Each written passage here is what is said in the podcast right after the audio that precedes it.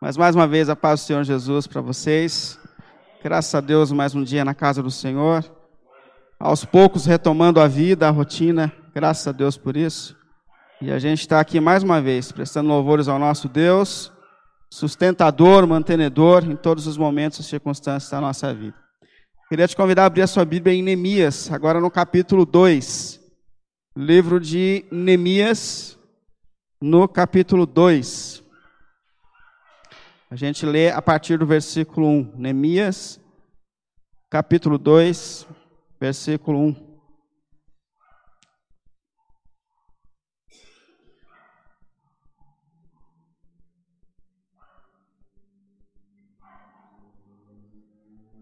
Encontraram? Neemias 2, versículo 1. No mês de Nisan, do vigésimo ano do rei Artaxerxes, na hora de servir-lhe o vinho, levei-o ao rei.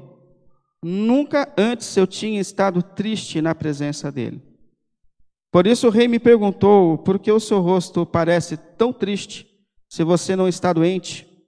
Essa tristeza só pode ser do coração. Com muito medo, eu disse ao rei: que o rei viva para sempre. Como não estaria triste o meu coração o meu rosto, se a cidade em que estão sepultados os meus pais está em ruínas, e as suas portas foram destruídas pelo fogo. E o rei disse: O que você gostaria de pedir? Então orei ao Deus dos céus e respondi ao rei: Se for do agrado do rei, e se o seu servo puder contar com a sua benevolência, que ele me deixe ir à cidade onde os meus pais estão enterrados em Judá, para que eu possa reconstruí-la.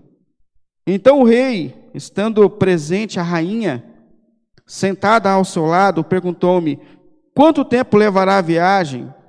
E quando você voltará? Marquei um prazo com o rei e ele concordou que eu fosse. E a seguir, acrescentei: Se for do agrado do rei, eu poderia levar cartas do rei aos governantes do Trans-Eufrates para me deixar passar, para que me deixem passar até chegar a Judá.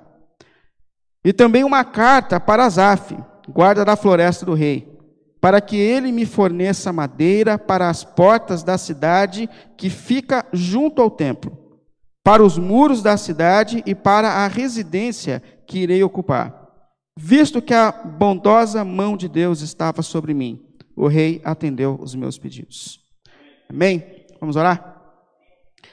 Deus querido, mais uma vez nós damos graças porque estamos na Sua casa, prestando ao Deus da nossa vida, ao Deus da nossa salvação, da nossa redenção, louvores de gratidão ao Teu santo nome, Senhor.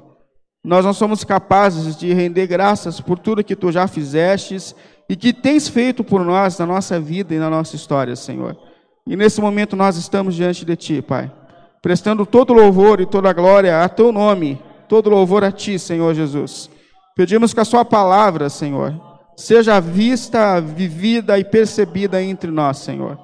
Deus que conhece o coração e a mente de cada pessoa que entrou aqui hoje, Senhor. E que de cada pessoa que em algum momento terá contato com a ministração da Sua palavra, Senhor. Fale aos nossos corações. Dirija as nossas vidas, Senhor. Pelo nome de Jesus, nós nos colocamos nas Suas mãos, Pai. Por Tua graça e por Tua misericórdia, Senhor.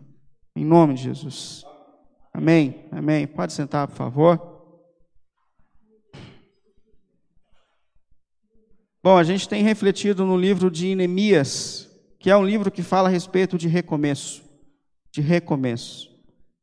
É, a gente percebeu que no período em que Neemias esteve presente na história de Israel, Israel precisava urgentemente, desesperadamente, viver um recomeço na sua vida e na sua história. Depois de muito desobedecer a Deus e de viver longe dos propósitos de Deus, Israel começou a colher o resultado da sua desobediência. Então vieram outros impérios, tomaram as terras dos israelitas, tomaram tudo que eles tinham, tomaram seus comércios, tomaram as suas casas, tiraram a sua liberdade, e eles foram destruídos, levados para cativeiro e passaram a viver um período de muita tensão e sofrimento na sua vida e na sua história.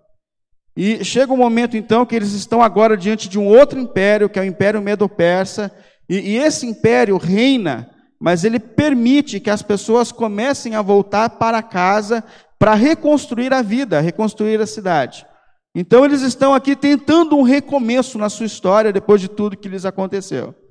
E Neemias ele surge nesse contexto.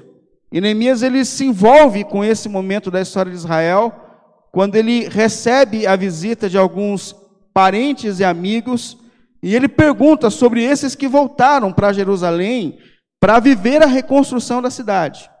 E esses seus amigos e irmãos contam que a cidade estava completamente destruída, que a situação daqueles que voltaram para a cidade era uma situação precária, eles não conseguiram reestabelecer os seus comércios, o seu sustento, eles contam que os muros da cidade estavam destruídos, o que mostra que a cidade estava completamente insegura. Eles contam que o templo de adoração a Deus estava destruído. Isso mostra que a adoração, o culto a Deus naquele contexto também estava destruído, a vida espiritual do povo estava destruída. E naquele momento Neemias ele se enche de dor no coração a respeito da situação em que a sua família, os seus parentes estavam e ao mesmo tempo ele começa a se envolver naquele momento para ser um agente de Deus, para ajudar a nação de Israel a viver um começo e um recomeço, na verdade, na sua história. É óbvio que quando a gente fala de recomeço, recomeçar é algo que toca o coração de todos nós.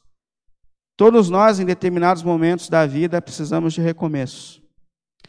Depois de passar por esse abalo profundo no comércio, quantas pessoas perderam seus empregos, Quantas pessoas perderam seus comércios, seus negócios, e agora estão tendo que se esforçar para um recomeço, para reencontrar um lugar no mercado de trabalho? Quantas pessoas, nesse período de pausa, é, perceberam que sem a rotina da igreja não eram capazes de, su de su se sustentar, se sustentar espiritualmente? E viveram um abalo na sua caminhada espiritual, que não estão bem espiritualmente. Quantas pessoas perceberam que ficar dentro de casa com, com a sua esposa o dia inteiro, ou com o seu marido o dia inteiro, ou com o seu filho o dia inteiro é algo extremamente desafiador e estão com seus relacionamentos extremamente abalados e precisam de um recomeço na sua caminhada e na sua história. Portanto, falar sobre recomeço é algo que tem a ver com todos nós. Todos nós, em algum momento da sua vida, da nossa vida, da nossa caminhada, precisamos enfrentar esses períodos de recomeço. Por isso a gente tem então debruçado nas atitudes de Neemias, é, olhado como Deus usou Neemias e como Neemias se, se, se posicionou é, diante dos desafios que ele tinha que enfrentar e foi usado por Deus para que ele fosse agente e vivesse esse recomeço na sua história. Semana passada, nós vimos que a primeira atitude de Neemias, diante das más notícias que ele recebeu, foi dobrar os seus joelhos diante de Deus e buscar orientação diante de Deus a respeito do que ele deveria fazer. Importante isso. Quando Neemias recebe as má notícias, ele não larga o emprego, ele, ele não muda a igreja, ele não rompe relacionamentos. Não, não. Quando ele recebe a notícia, ele se coloca diante de Deus e busca de Deus a orientação para entender qual era a vontade de Deus diante daquele momento sobre a sua vida, sobre a sua história e sobre a história de Israel. E, infelizmente, Infelizmente, a gente vive num contexto de pessoas imediatistas, é, que agem segundo seus instintos, que primeiro falam, depois pensam, que primeiro tomam atitudes e depois oram, e que muitas pessoas nesse momento das suas vidas e histórias estão sim colhendo resultados de atitudes precipitadas, impensadas, de relacionamentos que não foram pautados dentro do propósito de Deus, é, de carreiras que não foram construídas dentro do propósito de Deus, e pessoas que agiram sem pensar, sem buscar a vontade de Deus, e que hoje estão sim sofrendo consequências. Eu não estou dizendo isso para que a gente piore a situação mas para a gente perceber que esse mesmo Deus que atuou na história de Israel, permitindo que eles vivessem um momento de recomeço, ele continua atuando na nossa história. E ele também pode dar para a gente sempre a oportunidade de um recomeço, de reconstrução da nossa vida e da nossa história. E é por isso que a gente tem olhado para a palavra de Deus. Hoje, eu queria falar sobre atitudes que trazem recomeço para a nossa vida e para a nossa história. Atitudes. Semana passada nós vimos sobre a importância da oração que antes de qualquer atitude, Neemias dedicou quatro meses de jejuns e orações diante de Deus para entender qual era a vontade de Deus sobre a sua vida e sobre a sua caminhada. Mas agora a gente aprende com Neemias que o que resolve e muda a nossa história não é só oração. mas que ter atitudes é extremamente essencial para que a gente possa viver transformação e recomeço. Se Deus tivesse uma expectativa que a nossa vida fosse organizada só pela oração, Ele não teria escrito 66 livros na Sua palavra que trazem orientações para a gente a respeito dos posicionamentos que a gente deve ter na vida. Então a gente deve orar, mas Neemias ensina para a gente também que a gente precisa se posicionar, que a gente precisa se esforçar para que a gente possa viver de fato e desfrutar dos propósitos de Deus na nossa vida. E hoje, então, eu queria olhar para a história de Neemias e perceber atitudes que Neemias teve, que abriram a sua vida para que ele fosse um agente de um recomeço e que permitiram que ele vivesse um recomeço. E atitudes que nós também podemos ter na vida, que podem trazer renovação para a nossa vida, para a nossa história e para a nossa caminhada. Coloquei três atitudes de Neemias aqui. Primeiro, dar sempre o melhor de si. Dar sempre o melhor de si. Se você esteve, se você não viu a reflexão da semana passada, a gente tem lá no nosso Facebook, no nosso YouTube. Mas nós vimos que Neemias, ele nasceu como um escravo dentro do contexto em que ele estava. Ele está diante do contexto do Império Medo-Persa, mas já faziam cerca de 140 anos que a nação de Israel tinha começado a viver em exílio. Então, Neemias, quando ele nasce, ele já nasce como um escravo. Mas, apesar de ter nascido como um escravo, Neemias ele construiu uma carreira extremamente importante dentro daquele contexto. Neemias ele era copeiro do rei. É, parece que não, mas essa função era uma função de importância e confiança, porque ser copeiro do rei era ser responsável por tudo que ia à mesa do rei. E se existia uma maneira de você derrotar um rei, era envenenando o alimento do rei. Então Neemias, ele alcançou dentro daquele contexto um cargo de extrema importância, mas ele não nasceu privilegiado. Ele nasceu como um escravo. Ele nasceu como um escravo naquele contexto. E mesmo assim ele construiu uma carreira de confiança, alcançou um lugar, mesmo num contexto pagão, opositor aos propósitos e princípios de Deus, ele constrói uma vida dentro daquele contexto. E eu me coloquei a pensar qual era o segredo de Neemias. É como Neemias conseguiu superar os desafios do seu contexto social e encontrar um lugar ali. E quando a gente observa, não sei se você prestou atenção nisso, mas o versículo 1 do capítulo 2 diz assim, ó, Neemias está contando a sua própria história. E ele fala, no mês de Nisan, no vigésimo ano do rei Artaxerxes, é mês de janeiro, nunca, ó, presta atenção nisso, nunca antes eu tinha estado triste na presença do rei. Pensa, o homem que construiu uma história de anos, ele é capaz de parar naquele momento e dizer: Eu nunca me apresentei indisposto diante do meu chefe. Eu nunca deixei de apresentar o melhor de mim diante daquele para quem eu prestava um serviço. O que Neemias está dizendo aqui? Nunca cheguei na segunda-feira moído por um fim de semana indisciplinado. Bebeu demais. Isso é um mal que afeta os tempos terríveis. Né? Segunda-feira é dia de lotação nos prontos-socorros. O pessoal não consegue trabalhar e corre para pronto-socorro para pegar um atestado. Nunca, ele falou, nunca, nunca eu cheguei para trabalhar nessa condição. Nunca. Uma vez que eu fui prestar um serviço para uma empresa, era uma empresa muito grande e eu precisava achar um lugar para acessar o telhado, a gente não estava achando. Então eu pedi permissão para o gerente e saí andando pelo, pelo galpão, pelos galpões que tinha na empresa, para achar um lugar de acesso. E eu entrei num galpão bem escuro, escondido, que tinha um monte de caixa desmontada que eles usavam para embalar as mercadorias que eles mandavam. E eu fui entrando, entrando, entrando. Lá no fundo eu me deparei com um corpo deitado em cima de umas caixas, com um boné no rosto. E eu falei, meu Deus do céu. Aí na hora que eu falei, meu Deus do céu, o corpo se mexeu, estava vivo. Graças a Deus. Aí quando ele me olhou, eu falei assim: tá tudo bem, meu amigo? Ele falou assim: não, não, aqui é um canto estratégico. A gente faz um rodízio, é uma hora, um, cada, cada um vem aqui um pouquinho dormir a cada duas horas, aí o relógio desperta, aí vem outro, o gerente saiu e a gente está aqui escondido fazendo a nossa escala de descanso. A Neemias está dizendo: eu nunca enrolei no meu ambiente de trabalho. Eu nunca usei o tempo determinado que era para eu trabalhar fazendo o que eu não deveria. Na verdade, Neemias ele se mostra completamente coerente do lugar que ele ocupa, da submissão que ele teria que ter, mesmo sendo um líder pagão. Ele sabia que ele deveria reverência, porque era seu chefe, que ele deveria dar o melhor de si. E diante disso eu me coloquei a pensar por que, que alguns dão o melhor de si e por que, que outros não dão o melhor de si. Me coloquei a pensar sobre isso. Porque realmente muitas pessoas são dedicadas e esforçadas. Mas qual a razão disso? Para alguns é o lucro. Muitas pessoas lutam, batalham, batalham, correm, mas a única visão que elas conseguem ter na vida é lucro, é dinheiro. Algumas pessoas fazem do dinheiro o seu Deus. Jesus profetizou isso. Mamon, o dinheiro, se tornaria o Deus. Traz segurança, conforto, status. Então, é, é, tem muita gente correndo desesperado, dando o melhor de si, porque no fim das contas querem lucro, querem dinheiro, querem. Outros querem reconhecimento. É, são pessoas que por vezes ouviram na vida uma voz que, que a ofenderam, que, que disseram que ele não seria nada na vida, que ela não seria. E pessoas que chegam a 60 anos de idade lutando desesperadamente porque querem provar que não são aquilo que disseram.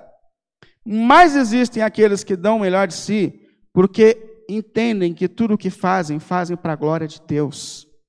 Que entendem que a sua função é a sua missão na vida. É, olha, o que Neemias está vivendo aqui, o apóstolo Paulo falou séculos para frente, ensinando a gente a respeito do nosso comportamento, daquilo que a gente faz. Olha, capítulo 6 da carta aos Efésios, versículos 5 e 8. Paulo falou assim: falou, vocês que servem, isso é, vocês que prestam serviço, né, naquele contexto, obedeçam aos seus senhores, Paulo falou. Obedeçam aos seus senhores, segundo a carne, pessoas, né?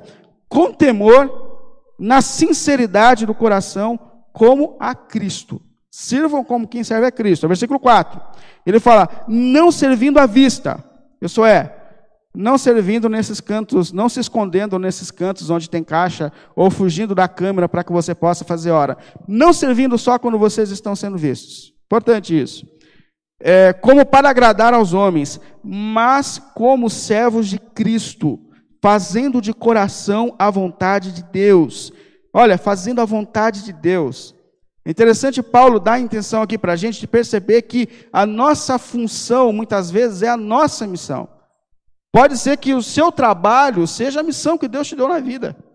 Isso é importante a gente perceber. Servindo como servem a Deus. Ó, versículo 5: Servindo de boa vontade como ao Senhor, não como aos homens, sabendo que cada um receberá do Senhor todo o bem que fizer, seja servo ou seja livre, cada um receberá do Senhor pelo bem que tem feito. Importante Paulo ensinar a gente esse mesmo princípio de Neemias, onde ele está dizendo: você tem que entender o seu trabalho, a sua função, aquilo que vem às suas mãos, como a sua missão na vida. Como a sua missão na vida. Você é dona de casa, é a sua missão na vida, dê o melhor de si. Ah, você é a sua missão, não importa o que você faz, é a sua missão. Importante isso. Importante um músico, por exemplo, entender que se ele faz aquilo que ele faz da melhor forma, ele traz um pouco de beleza para um mundo fora de ordem. Importante um, um professor entender que ele está influenciando a mente e o coração de jovens e crianças para que eles sejam ser humanos, seres humanos melhores. Missão de Deus. Ah, é um mecânico, é um motorista, é, é o contador, é, é o programador que cria esses caminhos para tudo ficar mais fácil para a gente, mas é interessante que ele não separa aqui a questão da função, da missão. E é por isso que eles entendem que tem que dar o melhor de si, porque eles entendem que aquilo que eles fazem foi Deus que colocou nas suas mãos para que eles façam. E uma coisa importante, irmãos, uma coisa importante. É necessário esforço em tudo que a gente faz. Percebe que Deus, ele cria um mundo no ritmo. É, o mandamento do, do, do sábado, ele tem dois mandamentos. O primeiro é, seis dias trabalharás. Seis dias trabalharás. E no sétimo descansar. Quem não entra no descanso sofre consequências. Sofre consequências. Quebra o ritmo da vida dado por Deus. E se engana quem acha que o sábado foi feito para Moisés ou para Israel. O sábado foi feito na criação dos seres humanos. E Jesus, quando entrou na história, ele falou: o sábado foi feito para o homem, Marcos 2, 27. O sábado foi feito para o ser humano para o ser humano. Foi o ciclo que Deus deu para a nossa vida. E quem não descansa, trabalha, trabalha, trabalha, trabalha, trabalha, sofre consequências porque está maltratando a sua vida e o seu corpo. Agora, quem não usa os seis dias para organizar a sua vida, para cumprir as suas demandas, também sofre consequências.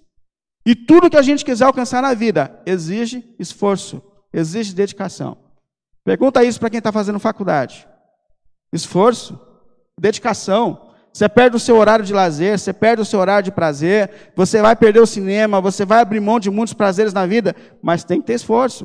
Pergunta isso para um profissional: quanto tempo ele gastou para se formar como profissional? Esforço, dedicação. É para quem quiser ter relacionamentos saudáveis, esforço, dedicação, não é fácil. Seres humanos em estado de queda debaixo do mesmo teto, não é fácil, a gente sabe que não é fácil. Ah, você quer ter uma vida espiritual saudável? Esforço, dedicação. Não tem como a gente conseguir é, propósitos de Deus e de maturidade sem esforço, sem dedicação. Agora, nós temos que enfrentar os desafios, porque é justamente o esforço que nos conduz aos propósitos de Deus. Aquilo que o apóstolo Tiago falou no primeiro capítulo da sua carta. Vocês sabem que as provações, as provas que a gente passa na vida, esses momentos que nos desafiam, elas produzem em vocês perseverança. E a perseverança produz maturidade. Olha que incrível isso. Primeiro vem o desafio. Você encara o desafio e quando você sai do outro lado, você sai mais maduro. Você cresce a cada desafio que você enfrenta. Portanto, esse, esse dar o melhor é essencial para o nosso desenvolvimento. E por que, que muita gente não amadurece? Porque estão pautadas no seu prazer, porque estão pautadas, porque criam relacionamentos pautados no prazer, porque desenvolvem vidas espirituais pautadas no prazer, vão onde escutam o que querem escutar, fazem da vida espiritual um momento só de êxtase, mas que não se disciplinam e lutam para viver para a glória de Deus, para viver segundo os propósitos de Deus. Mas o que Deus está dizendo, primeira lição aqui, se você quiser crescer, se você quiser amadurecer, prepare-se. Isso exige de você dedicação e disciplina. A vida exige de nós dedicação e disciplina. Mas a gente se posiciona porque o maior desafio Cristo já venceu por nós na cruz do Calvário. E porque é uma promessa sobre nós, onde Deus disse: vocês não receberão provações acima do que vocês podem suportar. Portanto, os desafios que Deus permite nas nossas vidas são pedagógicos e à medida que a gente passa por eles, a gente cresce e amadurece para a glória e para o louvor de Deus.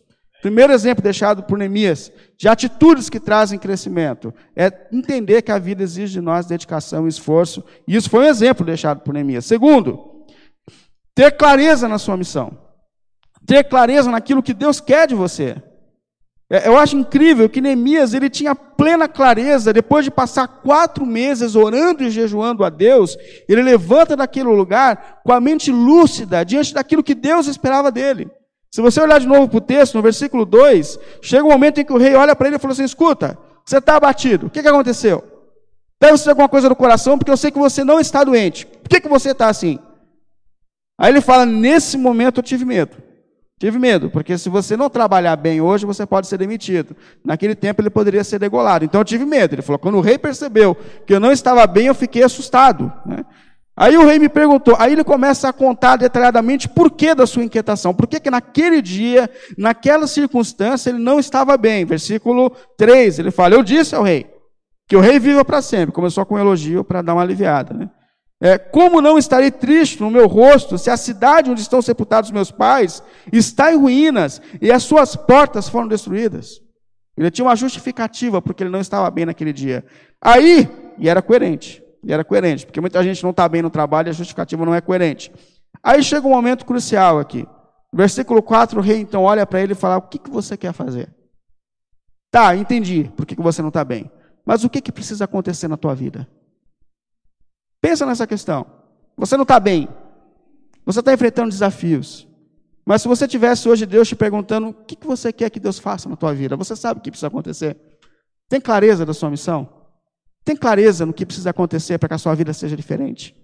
Tem clareza do que realmente é a causa que Deus tem te dado para que você se esforce?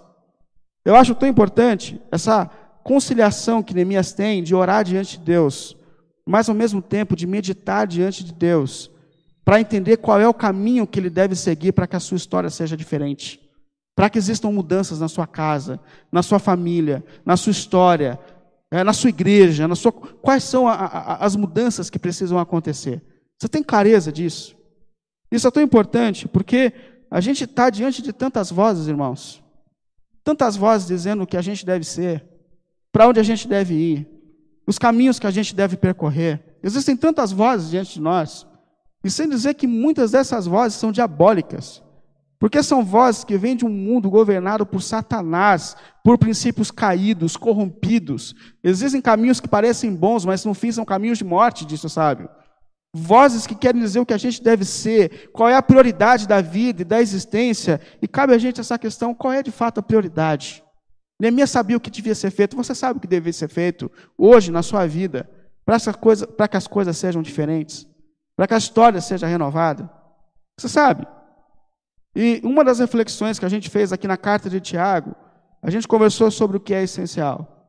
E a gente define qual é a nossa missão a partir do momento que a gente fala quem eu sou. Quem eu sou? Porque quando eu pergunto quem eu sou, eu começo a entender qual é a minha missão na vida. Por exemplo, eu sou discípulo de Jesus. Eu sou um submisso à vontade de Jesus. Esse é um caminho para mim. Eu sou homem. E eu tenho um papel a ser exercido na sociedade como homem que Deus me fez. Eu sou marido, e isso me dá uma missão. Eu sou pai, e isso me dá uma missão. Eu sou pastor, e isso me dá uma missão. Enquanto a gente não entender quem nós somos e qual é de fato a, a vontade de Deus para a nossa vida, a gente não define o caminho que a gente deve seguir. Porque se você não sabe onde você vai chegar, como você vai definir o caminho que você vai seguir? E a gente olha para Neemias com toda clareza, entendendo que naquele momento, depois de oração e meditação, ele percebe qual é o propósito de Deus para a sua vida. E eu te convido a pensar e orar a Deus sobre isso também. Qual é o propósito de Deus para a sua vida? O que Deus quer de você? É, qual é a missão que Deus tem te dado? Se você olhar de fato agora para si, o que, que realmente precisa mudar na sua vida para que a sua vida comece a mudar? Pense sobre isso. A clareza na missão determina o caminho que a gente vai seguir. Terceiro ponto e último que eu coloquei aqui a respeito de Neemias, que é ter um plano. Tem um plano. Você identificou o que precisa acontecer? É a tua saúde? É o teu casamento? É o teu relacionamento? É a tua vida espiritual? Você identificou? Tenha um plano. Tenha um plano para sair dessa situação. Tenha um plano para viver novos tempos. Neemias ele tinha plena clareza a respeito do caminho que ele deveria seguir para que novos tempos começassem sobre a sua vida e sobre a história de Israel. Olha de novo aí para o texto, versículo 6, esse momento crucial onde o rei olha para Neemias e pede detalhes a respeito do que ele pretende fazer. Ele fala: Entendi a causa, você sabe o que tem que ser feito, mas o que você pretende fazer diante disso? Aí, versículo 6: Então o rei, questão do rei, estando presente a rainha, dizem que é importante que a rainha estava presente, porque quando a mulher está do lado do marido, ele fica com o coração mais sensível, né? Então a rainha estava presente, Neemias falou: É hoje. Estando presente a rainha, sentada ao seu lado, perguntou-me: Quanto tempo levará a viagem? Detalhamento. Quando você voltará? Marquei um prazo com o rei. Ele tinha resposta. Marquei um prazo com o rei. E ele concordou que eu fosse. Quanto tempo você vai? Neemias já tinha pensado.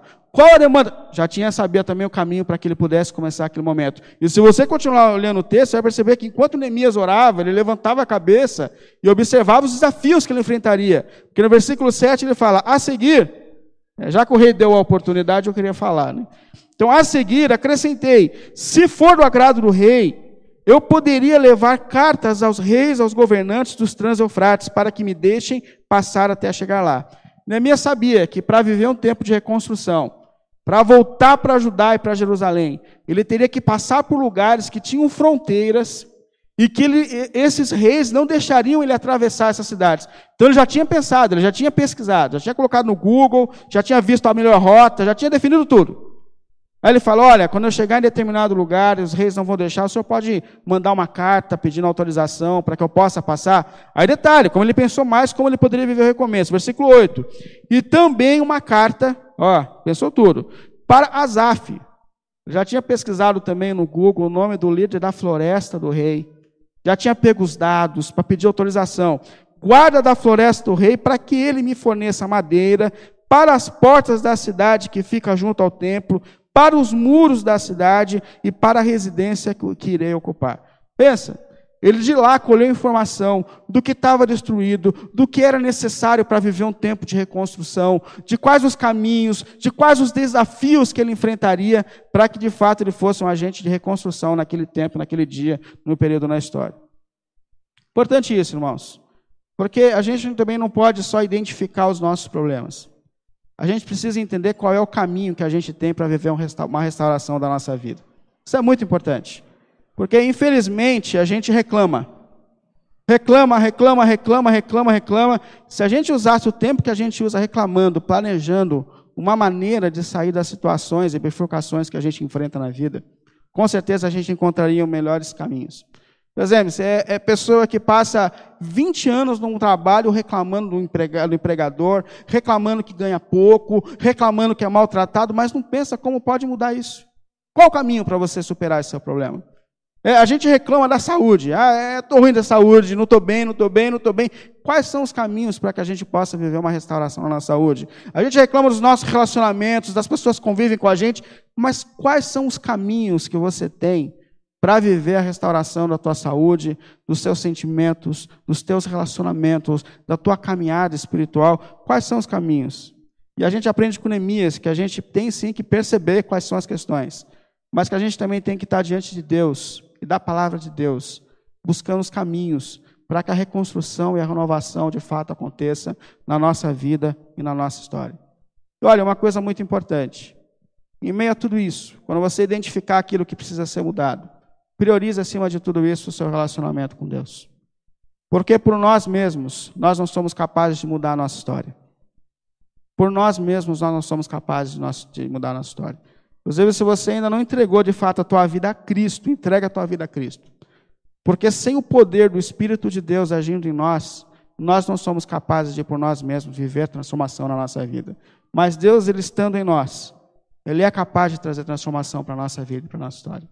Neemias conclui tudo isso no versículo 18, dizendo assim: O rei esteve a meu favor, porque Deus estava comigo, porque Deus estava do meu lado. Com Deus do nosso lado, com Deus habitando dentro de nós, as mudanças e renovações se tornam possíveis porque Deus é capaz de transformar qualquer situação e qualquer coisa. Por isso eu queria concluir justamente colocando essas três atitudes de Neemias que permitiram que ele vivesse transformação e fosse agente de transformação. Primeiro, dedique-se, esforce. A, a, nossa dedicação nos conduz aos processos de maturidade na vida. Dedique-se, dedique-se. O seu desafio é relacional, dedique-se, esforce. Ah, o seu, o seu desafio é espiritual. Dedique-se, esforce, posicione-se. Posicione-se. Deus está dizendo para a gente: olha, a provação vai produzir em você perseverança, mas depois da perseverança você vai colher maturidade na sua vida. Dedique-se, dedique-se. Segundo, defina quais são de fato as prioridades da tua vida. Existem muitas vozes ao nosso redor, gente. Existe muita gente dizendo o que a gente deve ser, para onde a gente deve ir. Escute a voz de Deus. Olhe para a palavra de Deus. Encontre qual é o caminho que Ele tem colocado para a tua vida, qual é o propósito de Deus para a tua vida. É lâmpada para os meus pés é a tua palavra e luz para o meu caminho. Deus é que mostra, por meio da sua palavra, o caminho que nós devemos ser. Então encontre de novo a prioridade da sua vida, o que Deus realmente quer de você. Que Deus realmente quer de você. E depois disso, faça planos segundo a palavra de Deus. Saia daqui hoje, depois de identificar suas questões, fazendo planos, planos para viver nossos tempos, para viver um tempo de reconstrução. Na certeza de que Deus está do nosso lado, nos dando forças, sustentação, para que a gente possa, sim, experimentar novos tempos, novos caminhos, pela graça e pela misericórdia de Deus. Vou colocar aqui um texto, vou fechar com um texto que colocaram no nosso grupo essa semana. Palavras de Deus a Josué diante dos seus desafios. Não fui eu que te ordenei, que ordenei a você, seja forte e corajoso, não se apavore nem desanime, pois o Senhor, o seu Deus, estará com você por onde você andar. Tenha força, tenha força. Determine o que precisa ser mudado, na certeza de que o Senhor estará com você, te ajudando para que você possa viver recomeço na sua vida. Em nome de Jesus. Amém? Vamos ficar em pé para a gente orar? Senhor Deus e Pai, mais uma vez nós nos colocamos aqui diante de Ti, Senhor diante da sua palavra pregada, diante do testemunho do teu servo Neemias, que viveu em tempos em que a nação de Israel precisava viver desesperadamente um recomeço na sua vida e na sua história, Senhor. Nós também precisamos de recomeço, Senhor. Talvez algumas pessoas tenham entrado aqui hoje, ou que tenham contato com a Sua palavra nesse momento, precisem viver um tempo de recomeço na sua vida na sua história, Senhor. Mas nós clamamos em nome de Jesus a Ti, Deus e Pai que a Sua palavra venha sobre os nossos corações e sobre as nossas mentes, Senhor. Trazendo clareza a respeito de qual é de fato o Teu chamado para a nossa vida, Senhor. Pelo nome do Senhor Jesus Cristo, Pai. E que o Seu Espírito que veio habitar em nós, dê a nós forças, capacidades para viver tempos de recomeço, de reconstrução na nossa vida, na nossa história, Senhor. Seja em qual área, área for na nossa vida, Senhor. Seja na área espiritual, Senhor Pessoas que de alguma maneira desanimaram na sua caminhada espiritual, perderam as suas forças, Pai. Nesse momento, pelo nome do Senhor Jesus, eu clamo a Ti, Senhor. Clamo a Ti, Deus querido, por Tua graça e misericórdia. Que elas recebam nessa manhã renovação, Senhor. Que elas recebam nessa manhã fortalecimento, Senhor. Pessoas que estão confusas nos seus corações e nas suas mentes a respeito de qual é o caminho a ser seguido, a decisão a ser tomada, pelo nome de Jesus, Pai, pelo nome de Jesus, orienta mentes e corações nesse momento. Que eles não entrem em caminhos de morte, caminhos que os levem para longe dos seus propósitos eternos, mas pelo nome de Jesus, reconduza corações e mentes nessa manhã, Pai. Pelo nome de Jesus, nós te pedimos e clamamos a Ti, Senhor. Tenha misericórdia dos nossos caminhos. Tenha misericórdia da nossa história, Senhor. Assim como o Senhor reconstruiu a história de Israel, venha nos reconstruir, Senhor. Pelo nome de Jesus, por tua graça, Senhor. Pessoas que nesse momento vêm às nossas mentes e corações que precisam viver reconstrução nas suas vidas e nossas histórias, nas suas histórias, Senhor. Nesse momento nós clamamos por elas em nome de Jesus. Em nome de Jesus, Pai. Visite-a, Senhor. Toque-a, Senhor. Manifeste libertação, Senhor. Pelo teu nome, Deus querido. Quebre correntes pelo teu nome, Senhor. Senhor é o Deus dos céus e da terra. Senhor é o Deus sobre todas as coisas. Traga libertação e salvação nesse tempo, Senhor. Nós clamamos a Ti, Senhor, pelo nome de Jesus, para que atitudes de transformação venham sobre nós, e para que a gente viva para a Tua glória e para Teu louvor, Senhor. Pelo nome de Jesus. Pelo nome de Jesus.